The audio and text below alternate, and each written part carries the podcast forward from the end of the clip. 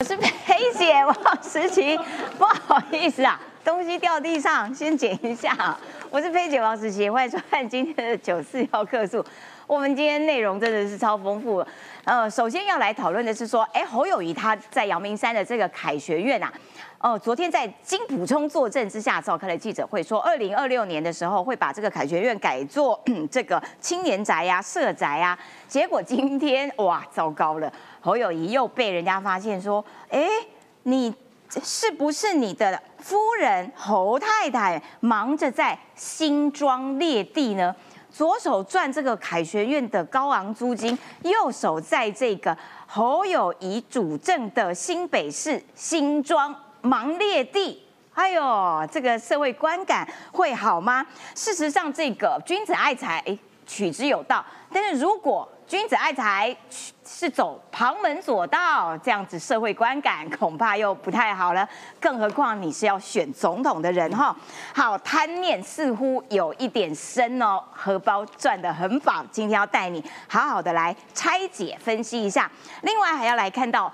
哦，今天又有《美丽岛电子报》的最新一波民调出现啦。因为国民党党主席朱立伦说：“哦，我们内参民调哦，这个赖萧跟侯康是已经都打平了，而且相信国民党南票可以用北边北部的票来补。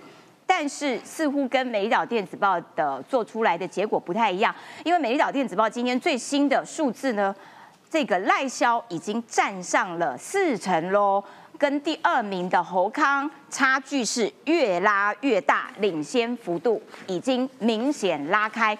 那至于这个柯文哲这一组呢，结果也被发现，这是徐清煌的爆料说，哎，其实不只是柯文哲他在新竹有一块地种出了游览车，他妹妹正在选立委的柯妹妹，她也有山坡地，而且呢三千两百平的农地。哎呦，这是要干嘛呢？看起来在这一次的总统大选当中，呃，蓝白两个阵营对于拥有土地并且等待它涨价，哇，这件事情的态度是很一致的。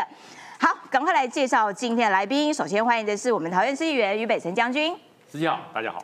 还有啊，今天重要。的这个做 C 位的，为呃，因为呢，他最后十天不能上，所以呢，这两天赶快我们邀请他来到现场。这是要选三重地区立委的候选人李坤城。子杰好，大家好。好，等一下这个林楚英民长的发言人，还还有民长立委也会加入我们现场的讨论。在欢迎的是财经专家邱敏宽。文山志玲好，大家好。我跟你讲，讲到土地这种东西哦，等一下要问邱敏宽。他根本就是了不起啦，哈，了解的非常通透。好，一开始我们就先来看看，哎，不只是凯旋院这个这个阳明山的这个呃学生宿舍有问题哦，现在看起来侯夫人对于投资土地也是非常的在行，在新庄这个地方列地了。我们来看看最新民进党的指控内容。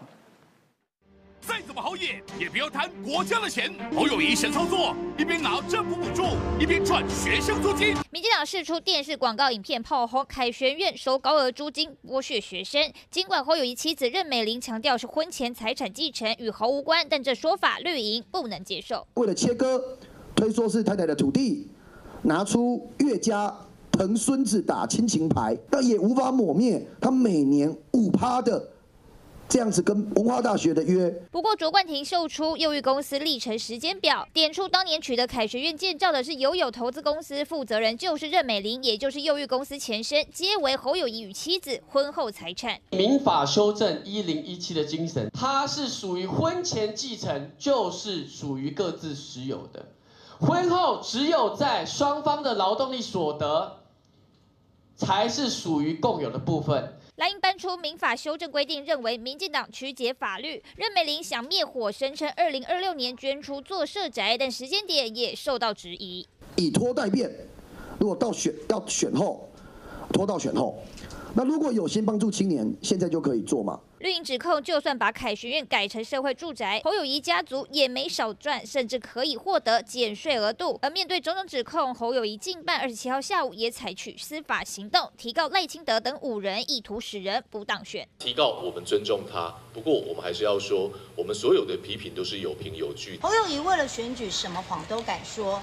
二零一八年文化大群馆已经被踢爆，侯友谊没有缴税，事后却被发现偷偷补税。凯旋院二零二六年将捐作社宅，但相关细节陆续被翻出检验，也让蓝绿继续攻防。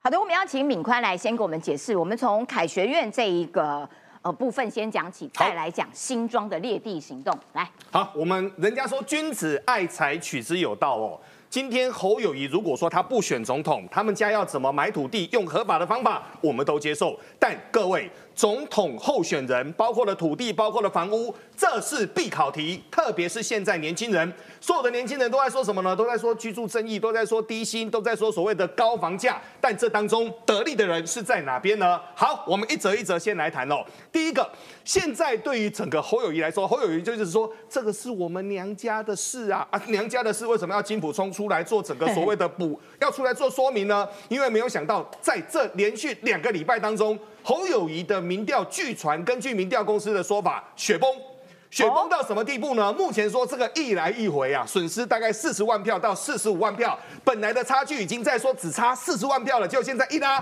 又拉得更远了。那到底情况是怎么样呢？简单来跟各位说一下哦，这件事情有猫腻。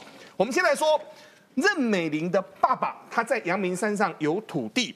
但是任美玲的爸爸在一九八零年他就回天家去了，回天家完之后过了三年，请各位注意哦，是过了三年之后，侯友谊跟任美玲他们两个人才结婚的。那么结婚完之后呢，土地就开始来办继承嘛。那个时候继承怎么继承呢？很简单，任美玲她有妈妈，她有姐姐跟她本人，所以他们总共是三个人继承。三个人继承土地继承完之后呢，请各位注意哦，这块土地放到一九九四年之后。任美玲出资两千四百万，成立资本额两千五百万的友友投资有限公司。这里面有两个猫腻。第一个，友友投资，什么叫友友投资？友友投资会不会？因为，请各位记得哈，侯友谊是警察，对，那他叫叫友友投资，那为什么是有限公司呢？根据旧的，因为我们现在的公司法已经修正了哈，根据旧的公司法，有限公司可一人到三人就可成立。过去的股份有限公司要七个人，所以呢，他们就先成立了这家公司。成立这家公司干嘛呢？因为他们这时候要盖房子了，所以呢，他们就在一九九六年取得凯旋院的建筑执照。那建筑执照取得下来之后呢，就开始盖房子了嘛，所以那栋房子就盖好了。那那栋房子盖好了之后呢，各位关键点在什么地方呢？关键点是在二零零一年。二零零一年呢？他们将友友公司改名成叫幼育公司。我来跟各位说，猫腻在哪边哈？我们如果去查侯友谊他的编年哈，他的编年，他那时候一九九八年，他升任到整个桃园市警察局总局长，然后到二零零三年，他升为刑大的整个所谓的局长，所以这段时间他已经成为一级高官了。成为一级高官的过程当中，所以他将友友投资改成幼育公司。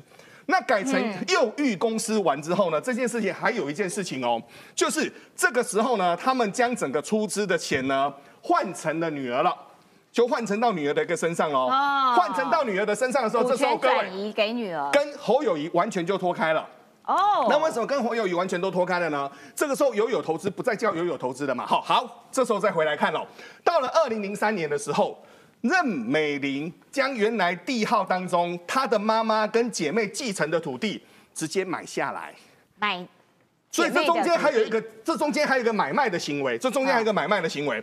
这个买卖的行为呢，各位过了五年之后，侯友谊的岳母他就离开了，也回到天家去了，对不对？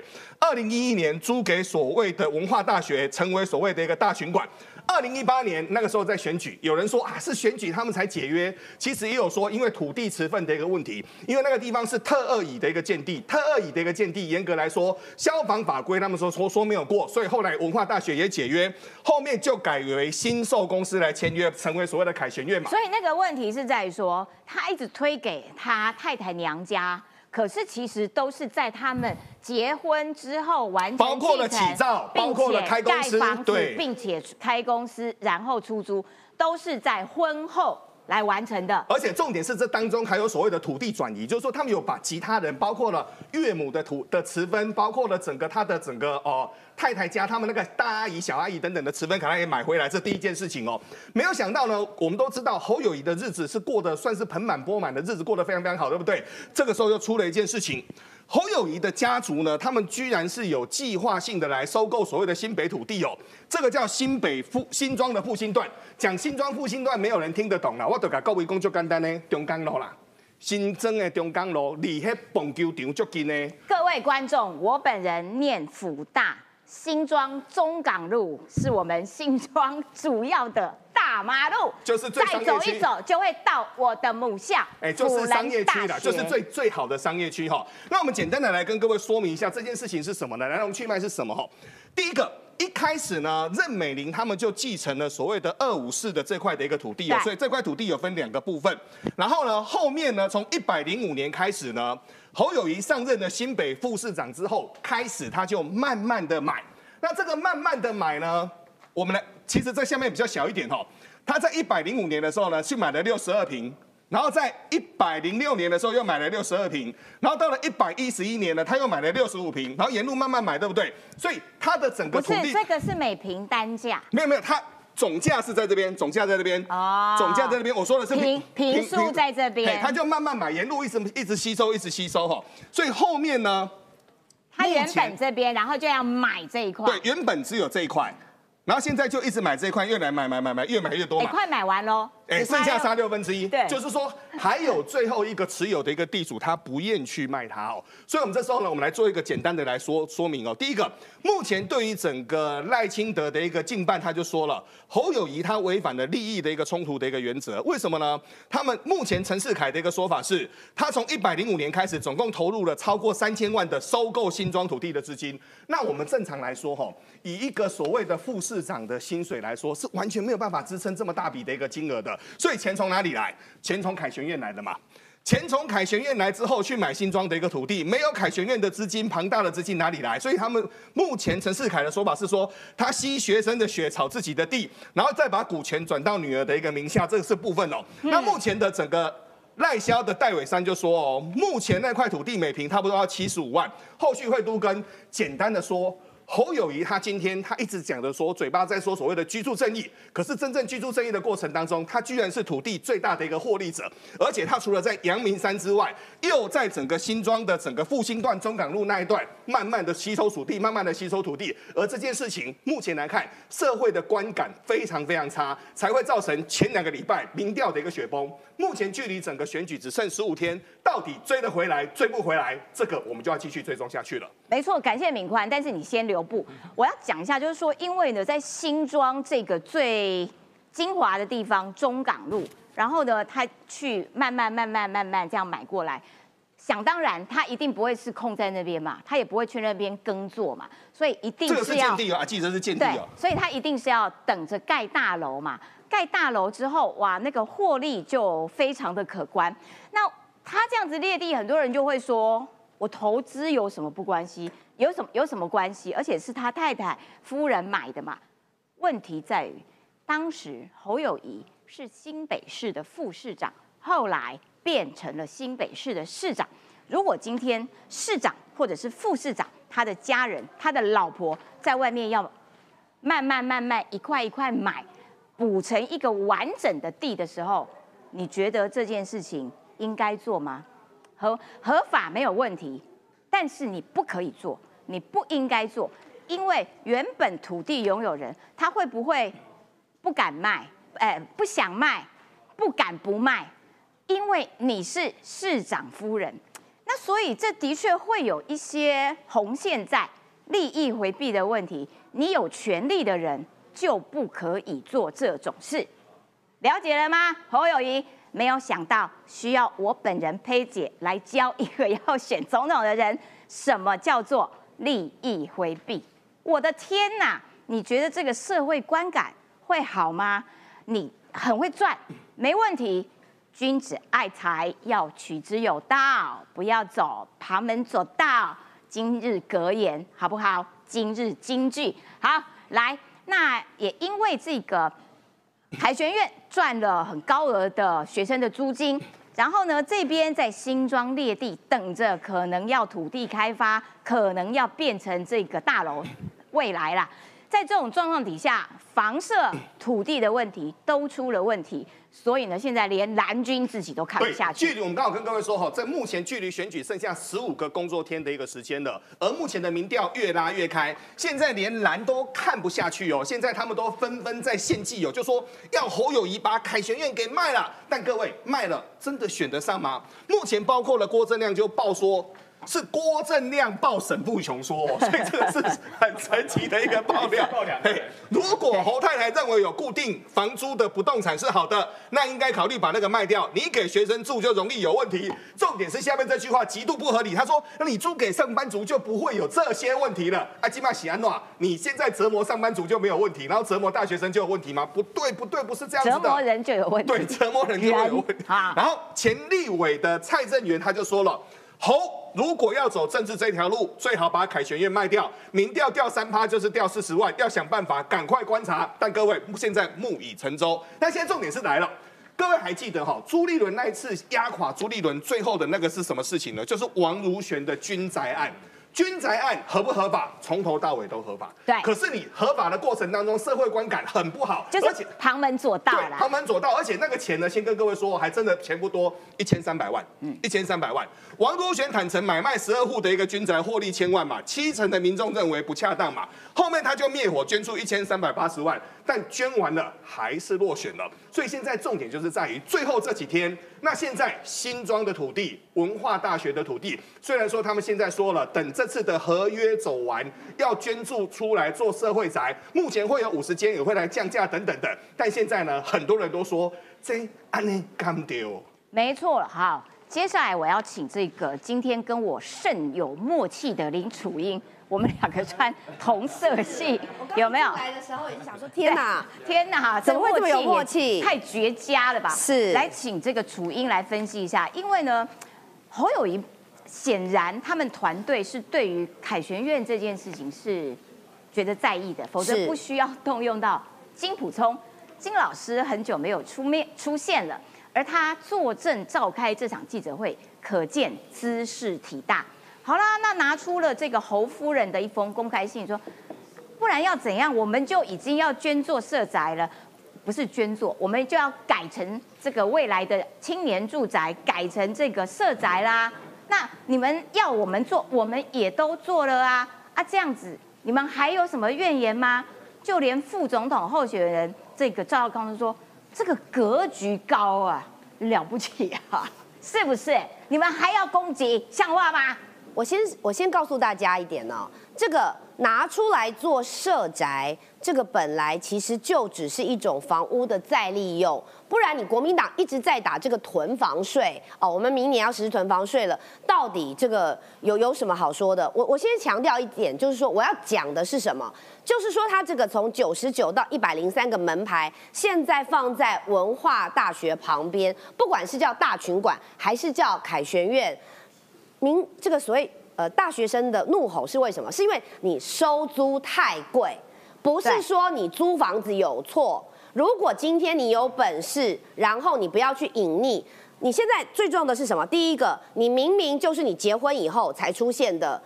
呃，公司然后去盖这个房子，可是你要一直讲说它是继承，然后是因为什么呃呃夫夫人那边的什么心意，我觉得你不要用这种扯谎，你就是光明正大。但是你为什么不敢光明正大？那就是因为太严重的相对剥夺感了，因为你的房租太贵。然后现在你说你要捐出来做社宅，哦 no no no no，社宅不是捐，而且我先告诉大家了哈，因为我们都不是有房阶级，我们都不是包租公包租婆，所以都不知道政府为了鼓励包租公包租婆来做社会住宅，提供了哪些福利。等一下，你一听你就知道，贫穷限制了我们大家的想象。不知道原来政府做了这么多的补贴，所以各位房东为什么愿意拿出来做社宅？我先告诉大家，这个叫做社宅。房东看过来，侯友谊可能他们都看完了，所以昨天才会让金老师出来开记者会。为什么呢？包租代管有三三三。三个税务减免，增加优惠，免房屋税。他现在本来就没缴房屋税了嘛，对不对？地价税也不用缴了，嗯，然后呢，租金所得税也不用缴嘞，真的哦，因为政府会补贴给你。哇塞，再来三项补助更贴心，包包括公证费、修缮费跟居家保险费哦。来，然后呢，再来三年服务免收费、收租、收收缮跟如果有纠纷的相关的服务，因为它第三方管理啦。对，所以你就完全连那个新售公司我，对你都不用跟他委托了。所以为什么？哦还省那个签约？所以为什么他怕？然后我告诉大家，过这个所谓魔鬼都藏在细节里，猫腻就在这里。所以为什么他要走完跟新售的合约，要到二零二六年？昨天大家都认说啊，那选举完了没有人照顾，不是不是，因为他跟新售如果解约，要不要一个解约钱的解解约金？嗯，他就是要给你赚好赚满，所以要然后呢，二零二六2026之后他跟新售解约，他就有包租代管了嘛，哦这些钱都不用，所以他过去本来还要跟新售来拆这个所谓的的管理费什么什么之类的，不用，政府帮你管了。然后大家看过来哈，这边有一个三个补助的部分，修缮费一个门牌补助最高实报实销一万块。哈，请问他有几个门牌？九十九九十九那么一一百百零三个，一零所以来，请大家用你们的金头脑算一下，先拿一百零三万乘以一万等于多实报少？实销了，要。不是，可是他的房子什么时候盖的？哎，刚写的二十几年，二十几年了，是不是刚好可以修？是不是需要来修一下？对，动一动，修一修，实报实销，刚好给他这些钱，把房子再 remodel 一下啦。所以我要告诉大家的是。政府其实做了很多这些希望能够提供社会住宅的，改扒可是呢，对 政府的钱啊就是大家你我的钱，所以贫穷限制了我们的想象。你以为他捐出来好棒棒？昨天我还看到几个国民党的委员说：“来，你看我们多棒，我们马上捐出来做事。”这不叫捐，这不叫捐好吗？除非你现在就直接告诉我这些金钱你都不收了。不然，你只是换了一间由政府来帮你做包租代管、做社宅，可是你一样该拿的拿了，不该你拿的，包括我们本来还在追说你没有缴房屋税，现在连地价税都不用了。请问你这里到底哪里好棒棒？然后对比你们不断的在打赖清德一个老家是一个没有牟利的，就是一个祖。啊、就是阿公阿妈留下来的房子，一个小房子，市值不到六十万。但是呢，你告诉我说你要打到死、打到底，非要拆不可，连现在都讲人家是幽灵房屋。那我问你，这一个侯友谊的太太加女儿有一百零三间，还拿来牟利，现在甚至于被我们抓到，他有这个相关的这个所谓逃漏税的部分。而且我跟大家提醒哦，今天大家有去翻出过去有一个王维忠议员啊对他有讲到的，他去抓到就是侯友谊他涉嫌逃漏税。这个所得税的部分，哼而后来监察院也有发出相关的公文。我昨天在开记者会的时候也有提到，二零一八年的时候，监察院的报告也有提到，侯友谊是在这位王威忠议员去检举之后，就是前面还有这国税局啊，嘿帮忙说哦不，进来逮级啦，也动物合法缴税，但是后面的把补税单给了侯友谊，后面默默的去补了税。但是我认为啊，时间都会证明一切。你们去翻二零一八年的监察院报告，里面都有。最后我要强调的是，我也告诉大家，为什么他们要开公司？因为主因在财政委员会嘛，所以这些年也有了一些学习。个人所得税，如果今天这些两千多万、一千多万。这些年收入如果换算成侯友谊的收入的话，最高上限的话，科税要到四十趴。就是说，哦好，侯友谊他现在一直在讲嘛，哦一直讲嘛，就是对那个集聚要到四十。可是如果你开公司的话，我看敏开在这里也知道，最高应所税大概十七、十八、十八趴嘛。哇，现省二十，现省多少？现省二十二二十二趴。所以我要告诉大家的就是，当国民党不断的在指责哦，这个什么你这个什么幽灵房屋的老宅啦，是违建啦，不存在啦，眼睛看不见啦。我告诉大家，同样的标准，你去看一下侯友谊的太太夫人。还有他的女儿们成立的这间公司，他的谋的盈利的剥削的是我们的年轻人，而你不要说租给年轻人就可以，不能这样剥削。上班族你也不能这样剥削，只要是台湾民众，你一个想选总统的人，你都不能这样剥削。真的是很会拼自己荷包的经济哇！任何方法都被他想出来，都被他找出来，而且刚刚讲到那个幼育公司有没有？然后不是慢慢慢慢股权转移，都转给了三个女儿，其中最小的那个女儿四岁就变成了幼育公司的股东，股东开始这个要这个租房子了。哇塞，难怪被王一川呐、挖苦说青年楷模、幼儿楷模，四岁就当包租婆，赞呐、但是呢，可以这样子卡学生的油，然后被骂了之后改卡政府的油，其实你的荷包还是赚饱饱，可以这样子吗？但是另外一一块地哦，我们刚刚讲到，原本继承二五四，后来慢慢慢慢买二五三。组合成一大块，嗯，漂漂亮亮、方方正正、长方形的一块地哦。这个我要先请这个昆城来补充，因为昆城要选三重立委，我们新庄就在你三重旁边呐。这个地方是不是我们新庄最热闹的一条大马路啊？它其实也在中华路附近，然后中华路附近呢，这个旁边还有这个新庄运动场，然后距离呃这个新庄捷运站大概不到一千公尺，大概六百公尺左右，所以现在看起来，哎，好像那个地方比较破旧，但是一旦被它吼这个收购完成之后哈，它是属于这精华地段，因为它离捷运站近，然后离这一个公园近，生活机能。哎，生活机能好，离运动场近，然后房子目前新房子开六十五万，成交价在五十。哇，这个土地是他旁越边都盖了，他那块还没盖。对，他说，所以土地是越放越值钱嘛，哈、这个是在二零一五之后开始慢慢买的哈。然后大家不要忘了，二零一八年侯友谊当选新北市市长，他那时候有个政策叫做都更三建，这个都更三建呢，只要在捷运站附近呢，容积率就把它增加。哦，那这个有没有在捷运站附近？有，有哎哎有，所以呢，都更三建把它设进去之后呢，是不是未来那个地方如果要都更，哦。土地自己家嘞，啊，这个容积不知道可以增加多少。啊？哦。所以我讲哦，刚才讲说这个魔鬼藏在细节里面，就是说他为什么买那一块地啊？买那一块地，因为是在金华地段，离捷运站近。然后他这个侯友谊当年市长之后，他就说这个都更三建，讲起来好像全新北市都可以用了。你只要你的房子是在捷运站附近，距离这个比如说五百或是一千公尺以内的，你的容积率呢可以增加多少？那凑巧不巧，然后这个房子呢就刚好离这个捷运站呢算很近。哎，那他啊不可以这样买哎，因为嘿为了要避嫌呐。其实就是不应该买，对啊而且他是在当副市长的时候买，而且他刚开始也没有讲实话。这个刚开始他也是讲说这个是继承哦，继承的确是有一块是继承，但是另外一块不是啊，对另外一块是买的嘛。那今天就讲说买的钱是从哪里来？哎，又绕到一圈，就是从这一个凯学院的钱我。左边赚钱的，右边投资。对，他是收学生的钱，哦，收学生的钱，然后把这个钱呢拿来买土地，然后买土地来来囤地。那未来如果都更之后呢，这个利润是非常高。哇，金头脑呢？对，这脑脑脑筋呢真的很好哈，我们都没有像他有这么好的脑筋。哇，那所以每天都在你说在忙这些就好了。凯学院哦，当初他就说，哎，这个是什么合法继承？他用这个什么合法继承，只有是土地啦，因为凯旋院大家都知道，凯旋院是他们盖的。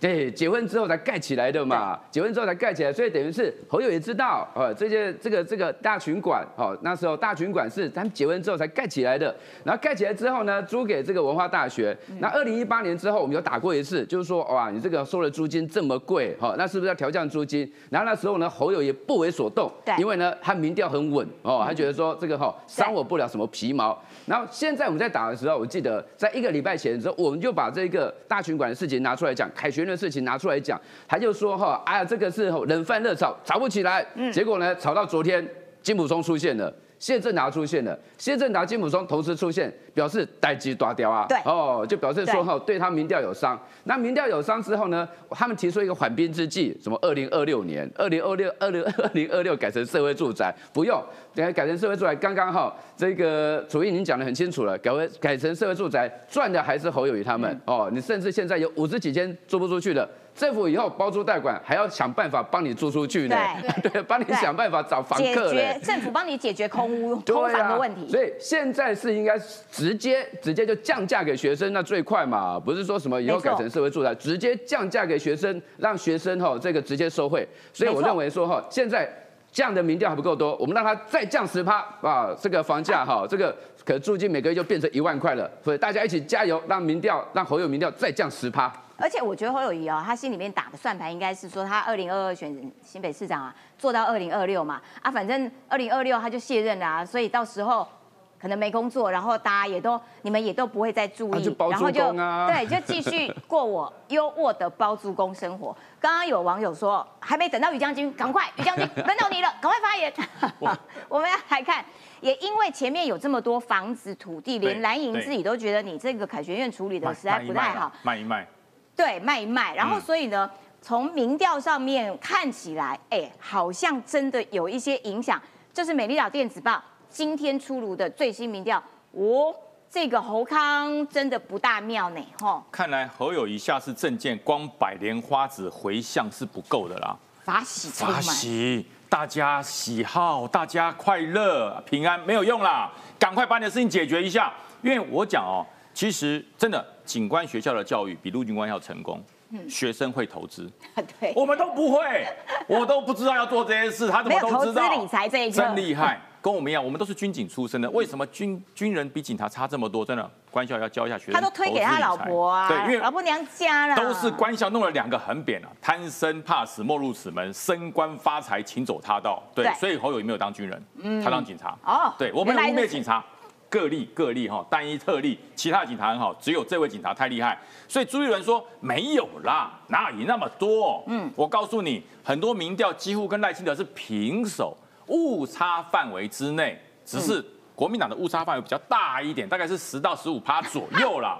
所以说，这当然误差范围啊，你不过四十而已，我也二十八啦，侯友谊最低低到不到二十呢，嗯，所以不错啦。侯友谊低过十八趴，各位还记得吗？记他有掉到十八趴过哦，啊对有掉到十八趴过哦，对。所以二十八进步了十趴，很厉害，啊。对。所以朱立伦说，我们的误差范围十五趴都是误差范围之内，因为突然间晚上投票，精神奋起，莲花指大爆，大家都喜悦开心，都出来投票，侯友宜就当选哎，不过做我补？我补一句话，就是说，嗯。你看他们差距越拉越开哦。对，我觉得啊，就是说赖清德那个矿工仔哦，跟侯友谊的这个呃凯旋院的房子，我觉得呃一个很清楚的判准的指标，就是说你有没有利用土地跟房舍来赚取赚取个人私人的财财富。这叫高反差，对，高反差。赖清德没有，可是你有。我觉得那个高反差，因为哈赖清德在万里老家，他没有拿来租给人家，嗯，他也没有拿来开店盈利啊，他是完全就放在那边而已，对。那只是个老家。可是他的凯旋院从文大宿舍因为地目不符跟文化大学解约之后，他摇身一变从宿舍变成院，凯旋院，他的身价涨了五倍，哦，涨了五倍。那不过也被赵，我想他现在应该对赵浩康不太爽，因为赵浩康说太贵就不要租啊，哦对让市场处分他，哎市场机制啊，对，原来真的空了五十间呢。对对，那为什么空了五十间，它还可以继续盈利呢？啊，因为一间收五倍的钱啊。对那没差，我就空的啊。以一挡五啊，对，我以一挡，我租一间等于租五间，所以他现在还赚嘛。那所以他不怕，因为他如果把这五十间便宜租出去，破坏了行情，嗯所以我宁可把它空在那边，对不对？然后你说最，其实这一次为什么会掉，继续掉？因为二零二六害死他。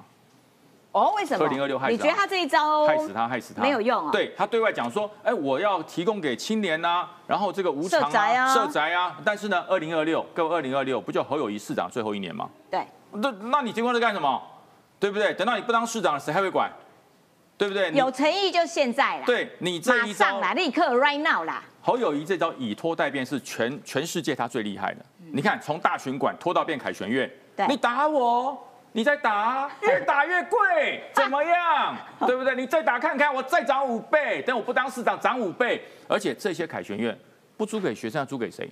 对，租给谁？我跟你讲，我我的学弟在那边当军训教官，文化大学那附近，当文化大学放寒假、放暑假的时候，你看那些房子没有人要住啊，嗯，所以为什么他要签一学期？他不是一个月一个签，他是签一学期哦。对如果你签月的话，四个月放假了，两两个空的。空的。对，所以一签就是一学期。那边不租给学生，租给谁？所以凯旋院不扒学生的皮，扒谁的皮？就是扒学生的皮。对可他会讲啊啊，学生能够念文化大学，你家里没钱怎么念？家里培养孩子教育不能再省不能省教育啦，所以呢，我就要扒你家长的皮啦，高反差对，造成的高厌恶感。这样很无良。，对，所以你看才会有像像郭正亮，就是说我引述沈富雄的说法，卖一卖，这点我我之前就讲说，侯友谊一定会把它拿出来做公益，那很多人说不会，我说这一次我要再再次跟大家讲，绝对不会卖，嗯，绝对不会卖，不会不会真的不会卖，所以他想我干嘛要卖？我干嘛要卖？卖了我的后我以后的养老怎么办？嗯那养老金呢？对，不能卖。这个凯旋卖掉，侯友谊的女儿就从杰出女青年变成失业青年了啊！对，这不能卖啊！为了女儿着想，不能卖。所以柯文哲那时候说要有一个好爸爸，是在讲侯友谊。是讲侯友谊，所以人家说柯文哲我哪有多好，我才一间房子，侯友谊给了一百零三间给他三个女儿，哎，嗯，所以有好爸爸真好。但是呢，民众党没有认输了。民众党说阿北没有输啊，阿北没有输，民众党一直在抢亚军啊，民众党没有抢冠军啊。嗯，我我没有抢冠军啊，所以赖清德你不要再打我了啦，我只是针对侯友谊啦，所以我是比侯友谊高。可以看赖清德所有的政见。都在拉拢韩国瑜炮打国民党，对，他们他们内参就是这两边还在是交缠，是我我要告诉大家，这个策略非常的成功哦，因为国民党不敢打柯文哲，不敢打柯文哲，国民党完全忽视柯文哲，没有打他，哎，不敢打，也不能打，因为柯文哲讲得很清楚，你要打我可以啊，当我垮了以后，你国民党也没有本事单一个党过半，你的韩国瑜就变梁春立委了，哎，可是他一直蹭韩国瑜，看起来。韩国瑜不大爽哎，哎不爽也没办法，韩国瑜不爽也没办法，一定要让他蹭，因为不蹭的你不让他蹭，你就只能当杨春立委。嗯，我说真的啊，如果国民党单独可以过半，对，对我跟你讲，如果单国民党的立委单独能过半，韩国瑜绝对不是现在的气魄。说的也是，出来就直接骂柯文哲，你根本胡说八道，极其的 low 啊！哎对，虽然现在他就是很 很温柔。呃，我们对于民众党，我们是合作，我们一直打民进党，就是这样子。他他他不能得罪柯文哲，嗯，柯文哲只有五到八席嘛，哦，算六席好了啦。如果没有这六席，这六席如果不支持韩国瑜，韩国瑜当个立委而已啊，对，他没有办法当院长啊，嗯，所以说韩国瑜现在是王简秋长讲再多都没有用，因为韩粉的心已定，我要支持民众党拿到立委，韩总才能当院长。所以你王选秋也只能轻描淡写带过去嘛？什么仁至义尽？你是有求于人，不是有仁至义尽。韩国瑜有求于人，你就缺民众党那个五到八票，对，否则你就是阳春立委。哦，难怪现在只能忍，咬牙忍下去。你看这个 under table 有多么的污秽啊！嗯，哪有什么国家大义？哪里有什么建设国家？不就是为了院长的职务吗？就是为了院长吗？对，难看啊！为了自己的利益而已啦，政党的利益而已啦。所以你看，但是你看刘家昌倒是哎。他站在旁边看，是也看得算清楚。是 国民党就是很多这种正义魔人，可这些正义魔人讲的话听了也还蛮爽的。就是国民党这战术出了大问题，这是含蓄，没出息。嗯，国民党没出息，你关门打赖清德，你打篮球有什么用？现在柯文哲、杨虎还在咬你，哎，对，那看出来了，对，看出来了。你看，国民党战术出了大问题，赖清德三十八一直往上涨，是铁板一块，你动不了。国民党你应该要打柯文哲，把他的票往你身上打。嗯，可是国民党不能打嘛，对，打了院长就不是我，对，打了就没院长了。嗯，所以我讲嘛，其实刘家昌是心寒。我这么挺你们国民党，最后国民党这么没出息，还只为了一个院长这么 low。如果你连国民党自己过半都没这个志气的话，说句实话，你就继续在野吧，永远都不要想重新执政。嗯，了解，感谢北市将军的分析。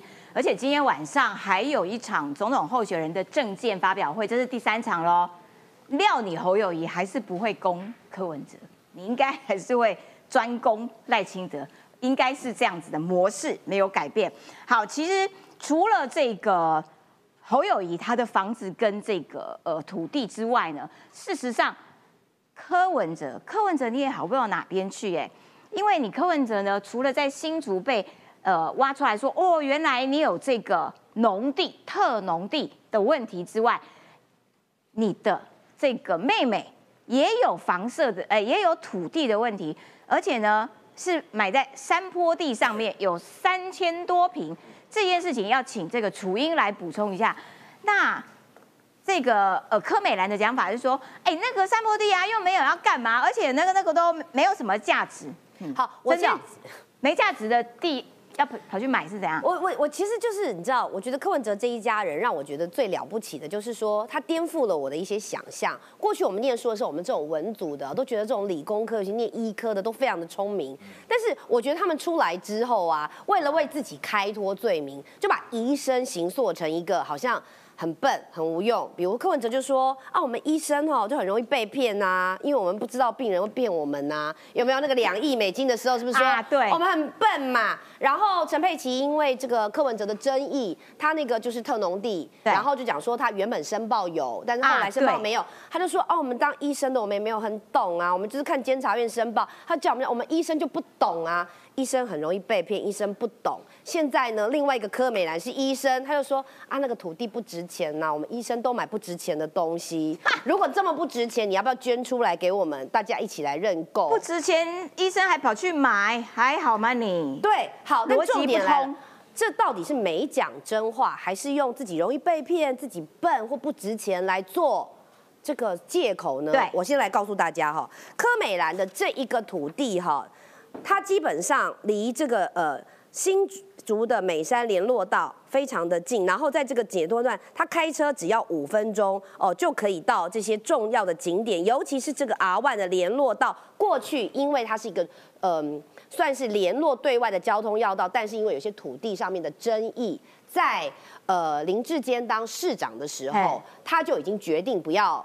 再进行了，因为有一些土地征收啊相关的问题。嗯可是呢，它的这一个所谓它的茄东段呢，就在这一个相关的这个呃美山联络道的这个附近。但是如果你还要再开一条道过来的话呢，现在这个 R One 的新建就是一个重点，也就是说，哦没错，现在也许不太值钱，但是大家都知道，土地的开发都伴随着交通的建设。对一旦交通建设跟进之后，就会翻倍。对这个就跟之前我们检视柯文哲那个特农地变成停车场，然后它一旦因为周边的交通改变之后，不论是滚几倍，当地哦，以根据徐清煌的说法啦，徐清煌是第一个特对踢踢爆这个事情的人。如果这个 R One 的联络道能够来进行计划再推动的话，那它这边的周边的土地，那就是真的点土成金了。一百倍啊一！百不是十倍，是一百倍。一百倍，因为他那好，时候买，他说买两百万嘛，啊那边现在收购土地，如果说你三千多平，重重新规划之后是拿七成回来嘛，三七二十一大概拿两千平，那两千平的话，那边随便的建地至少都十万以上。所以喽，哦真的是点土100倍成金。但是我告诉大家，但是他放很多年，先说他放很多年，还有对他放就是说点土成金的过程，其实我想讲的是政治化啦，哈，等于公，因为这些土地操作买卖，我们也没有本事去买，我们呢也顶多只能听像敏宽这样来讲解。但是我要告诉大家的，为什么说是讲政治化？因为这个曾经被林志坚所因为有一些土地的争议，有民众的抗议所停止的这样一个 R One 的计划，就是在柯美兰所购买的土地的旁边的这一个。现在呢是被高鸿安他讲了，他说因为香山居民很期待，所以当时他在选举的时候他就已经列为证件，而现在高鸿安当选了。我们都知道，像这样的土地的开发，最重要第一个把关的是地方政府对，也就是地方首长。那大家就问了，那跟柯美兰有什么关系？柯美兰是，哎，我跟大家讲哈，很多这样的重大建设都需要中央来补助，尤其是像这种大型的建设，因为一个新竹市的市政府，它的经费一定不够多，那就要中央跟地方合作。所以我们就问了啊柯美兰。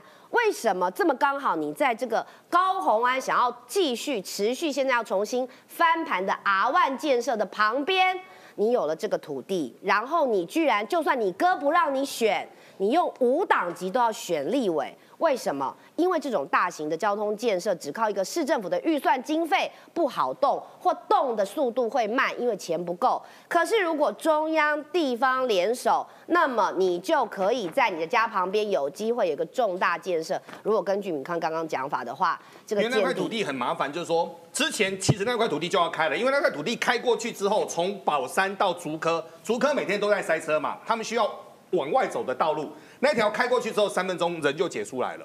可是中间有很多的良田，很多这些农民说不能够开，所以后来林志坚开到一半他不开了，是原因是这边。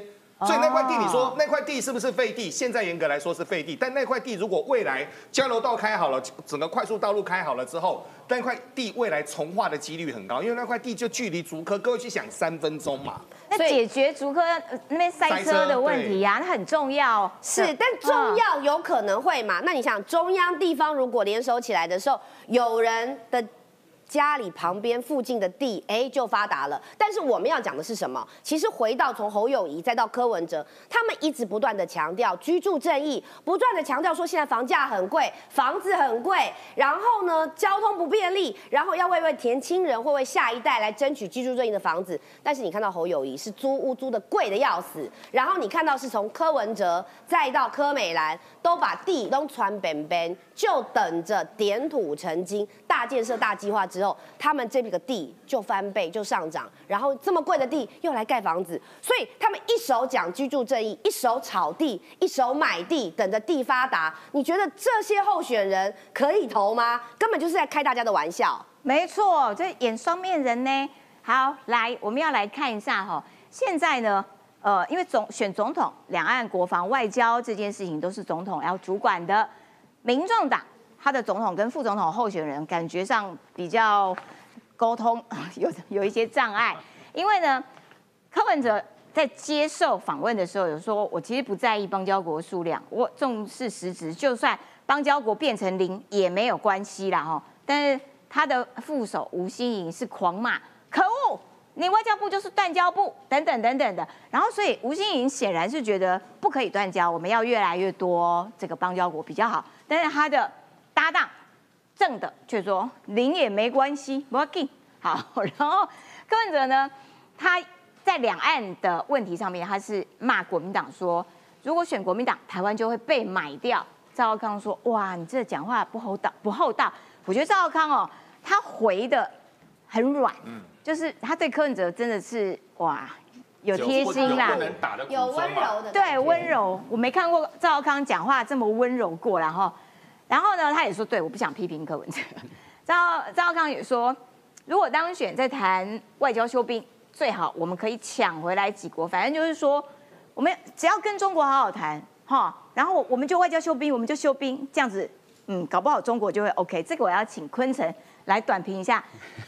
两岸外交可以像他们这样讲的吗？那赵少康身份是谁啊？赵少康是副总统候选人呢，你讲的好像他是总统候选人一样。哇，这个当选之后哈，这个这个再抢回来几个啊，这个外交修兵哈，这外交修兵就是马英九时代的那个外交政策啦哈。他那时候是两岸关系是高于外交关系，那所以他认为说只要两岸关系好，这个外交关系好就 OK 好，因为是中国不会打。那这个是完全是臣服于中国，就是等于说中国同意之下，那你可以跟哪些国家发展外交关系啊？这这样子台湾就变成是中国的附属的一个。国家嘛，你台湾没有一个独立的一个地区的，不是国家，对，就是一个省哦，一个特区哦，因为你要跟谁好发展这一个外交关系，你都必须遵，你就听中国的。中国说啊，你可以跟谁啊？中国说你不可以跟谁。所以按照这个赵少康的说法哈，如果这个未来真的国民党在执政的话，会回到过去马英九的老路。或许呢，这个邦交国不会因为这个中国这个恶意的阻挠，哈，这个不会中断。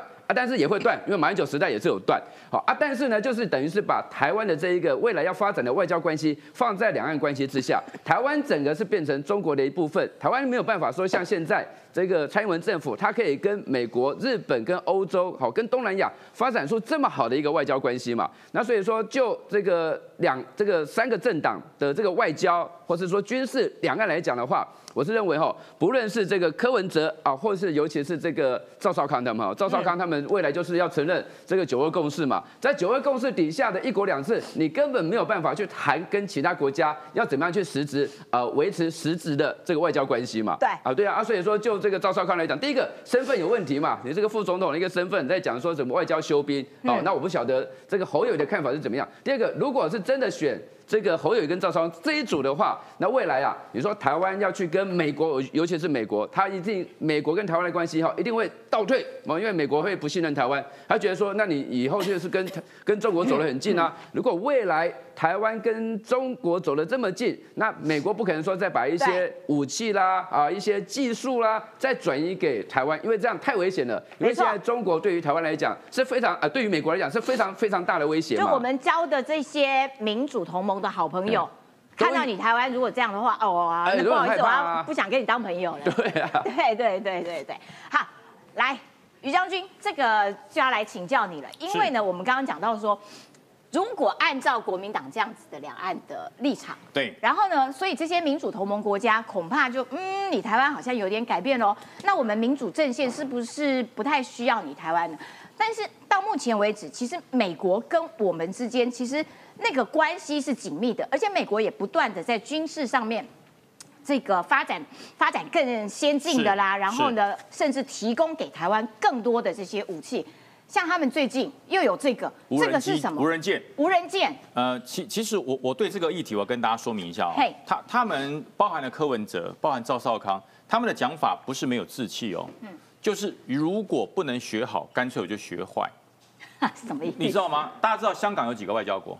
香港嗯，零零对啊，因为它是中国的一部分。对对对但香港对外称它有一百八十二个外交国，哦因为它中国中国有几个对，就是中国的一部分。哦大家懂吗？这个零是这样子哦，这零是这样子哦。哎呀，那么原来如此那么累干嘛？买什么飞机？买什么无人机？不用嘛，只要叫一声爸爸，我就有一百八十二个邦交国。哦大家懂了没有？这就哦学坏。哦，了解，原来他的意思是这样。学好很辛苦，学坏很容易。叫一声爸爸，就有一百八十二个邦交国，大家懂吗？你要吗？对不对？爸爸不要乱叫啊！所以我跟大家讲，这是美国，美国已经突破了一些事情。这是大型的无人舰，嗯无人舰它以前大概都是在三到五天，最多一个礼拜。它这次测试成功，连续七百二十小时，一个月不停机，哦，七百二，一个月，一个月，一个月。那为什么它可以这么久？你说船在上不停机很容易，不用补给，它不用补给，不他就自己在那边走一个月。他不用补给，他们跑一个，为什么？里面没有人嘛，对，不需要有吃的问题嘛，哦，对耶，没有空调的问题嘛啊，，对耶，它所有的东西都是基建，嗯。所以它不用人，七百二十小时，而且自己进港哦，他已经自己进入日本横须贺港好几次了，自己进去，哦。自己进出港，他好对聪明哦而。且没有那个睡睡觉打瞌睡的问题，因为嗯直根会打很累，他不用机器在做，所以七十二七百二十小时已经突破喽，嗯而且它还可以跟什么？跟水下的载具做互联。哦，它不是一哦艘船出去而已哦，它水下的潜舰、无人潜舰，它可以做通联，嗯然后把它所获得的资讯整个回传到海军的指挥中心。所以说这在哪里？很很明显跟大家讲，你很难找，除了很难找，除了所有它就在水面上，这样很难你找不到，大海很大哦，哦当，然很大哦。你出去，你的讯号是隐秘的，你的专有参数是隐秘的，别的人扫不到你，真的啊，扫不到你，因为哦，所以无人机这么。厉害啊，它关闭的所有对外识别系统，它找不到你。对，所以说这才可怕。加上它还有无人潜艇，他关闭了这些，但是它自己有方向可以走它。有方向，它是按照定位在走的，哦按照指挥部给予它的定位自行前进。那别的船舰扫不到，但是它有预警系统，它离别的船舰很近的时候，它会预警，会让你看到我。哦，我有在这里。然后对，它会让你看到我。然后等到等到它远离你之后，它就隐秘掉了。它很像哈利波特的隐形斗篷对，隐形。斗篷，无人，它是无人潜舰哈，因为无人，所以它有很多设施可以突破人体生理的一个极限，嗯所以它可以这样做。所以海军司令部在官方演讲，大型无人潜舰七百二十小时不靠港、不停机，持续来走。那么它，而且它它不是它不是核能的哦，它是传统动力的。大家不要以为它是核能，它不是，它是传统动力的。嗯，它是柴油动力测试的主机，在没有干扰之下，七百二小时可以继续走，然后不用靠港加油，因为没有人。我跟你讲，你不管是飞机还是汽车还是船，上面最浪费能源就是人呐、人要吹冷气啊，人要空调啊，人要睡觉啊，人要吃饭啊，人要看电视啊，反正它会浪费很多，可是没有人全部不需要。哦，好厉害！这这很厉害哦。嗯。可是还有更厉害的。还有更厉害的，这是美中都在做哈，美中都在做，叫做核式飞弹，一种装在盒子里的飞弹。哦，那这种飞弹呢，其实为什么要把飞弹装在盒子哦，里？因为模组化，模组化，我可以让一般的商船迅速变成飞弹的一个船舰。哦，对，就是我一般的滚装货轮或一般的货船呢、你把货柜拿下来，把这个飞弹的货柜放上去，然后就变成飞然后。商船就可以变成飞弹舰。变飞弹舰。对我告诉你，美国做到了，中国也做到了，但是中国现在有一个技术瓶颈过不去，就是哼，就是引导，就是引导。你非但不能光发射啊，又不是放冲天炮。对，在船上放冲天炮很简单，对但是你的冲天炮可以随着你的意思去追那些飞机，很难。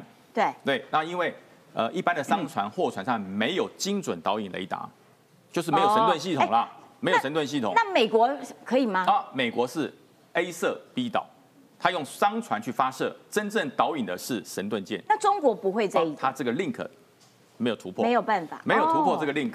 好、这个 link 技术没有突破啊，所以中国说，哎，什么了不起？美国可以做，我们祖国也做了，对，纯粹发射，还没有办法精准导引。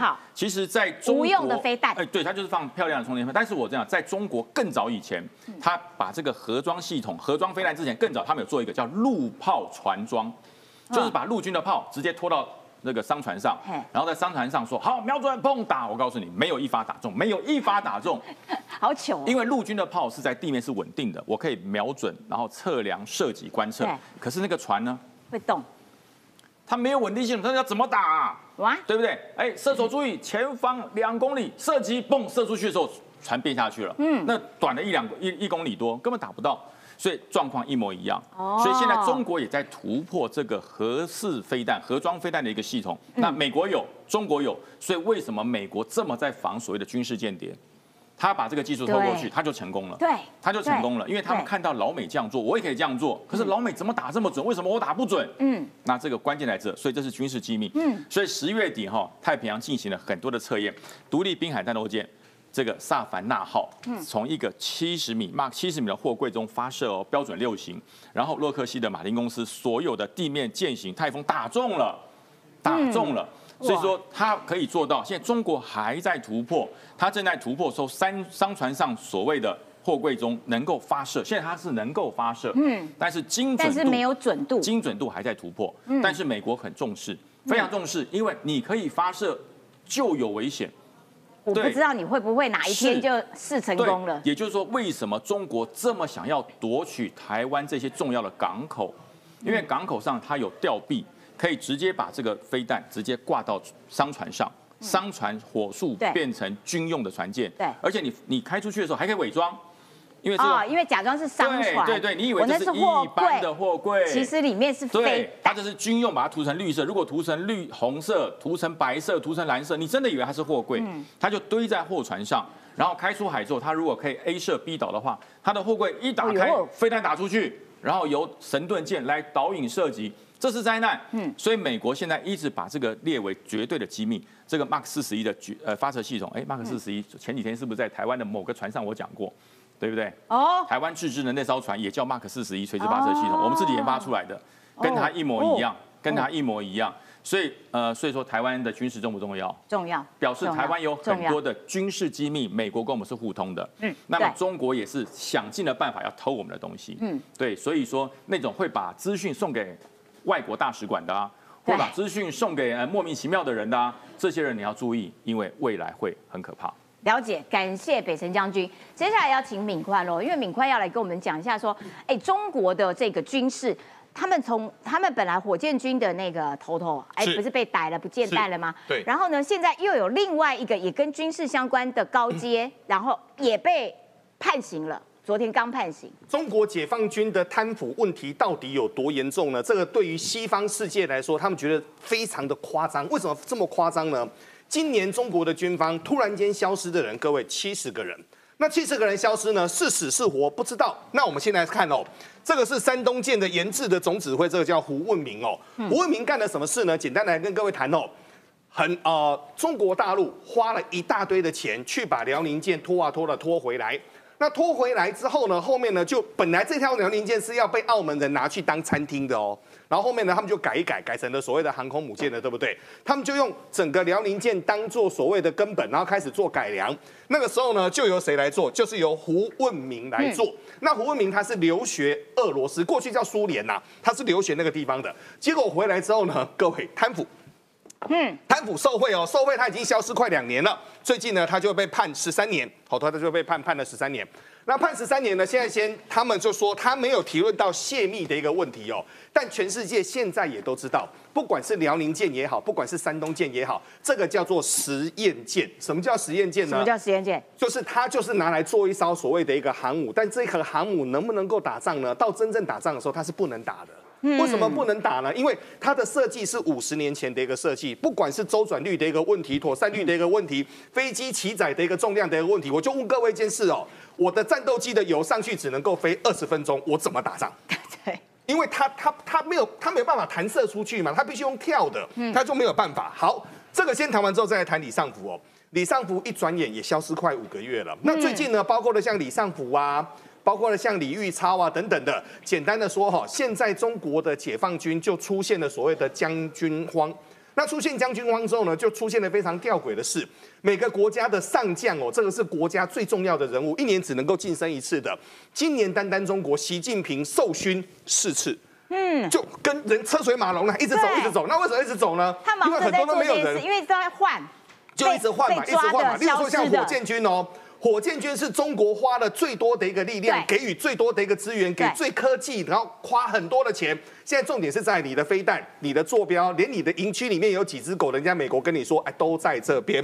所以最近呢，中国有三个军工的一个巨头，这三个军工巨头每一个都是不得了的哦，包括像中国航天。中国兵器跟中国航天科工集团，这每个集团都都是高阶董事长啦、副总啦，哇！简单的说啦，就是共产党这个体制之下，因为缺乏有特殊的人，例如说像台湾所有的国防就是有立委在看，那他们呢都没有人看，都没有人看呢。设计的也在收贿，军官也在收贿，然后呢做的呢，我就简单讲一句话。做出来的产品根本不合规格，但是我们两个人是好朋友，你也就签收了。所以过去能打或不能打，很多人都持着一个保留的一个态度哦。所以每次呢，解放军他们在说他们的武器好厉害，他们的东西好棒棒的时候，其实很多人都在猜到底行不行，没有人晓得。但现在呢，我们简单的来跟各位谈哦，现在呢已经开始往上下扩散了。叫什么叫往上下扩散呢？除了七十个将军之外，设计师抓起来了，然后现在呢，连航天呐、工业集团呐，现在通通都除名。为什么呢？因为每个人都收红包。了解，感谢敏宽的解说。在中国收贿，感觉上哇是一种普遍性的行为啦，但是他们底层的人民却是苦哈哈、穷唧唧的。好，来，今天我们很多人来都内，非常感谢各位。呃，Popcorn Boy 一六八元，感谢你送给于将军跟楚英哦。最后关头，咬紧牙关，小心应对。希望选情倒吃甘蔗，一路发。权威里，哎，你常常来东内，而且金额都很大，六千呢，真的非常感谢。人选之人，请等待这个社会追上你们的那一天。好，这个，哎，为了这个目标持续前进，来东协利用台湾一千五。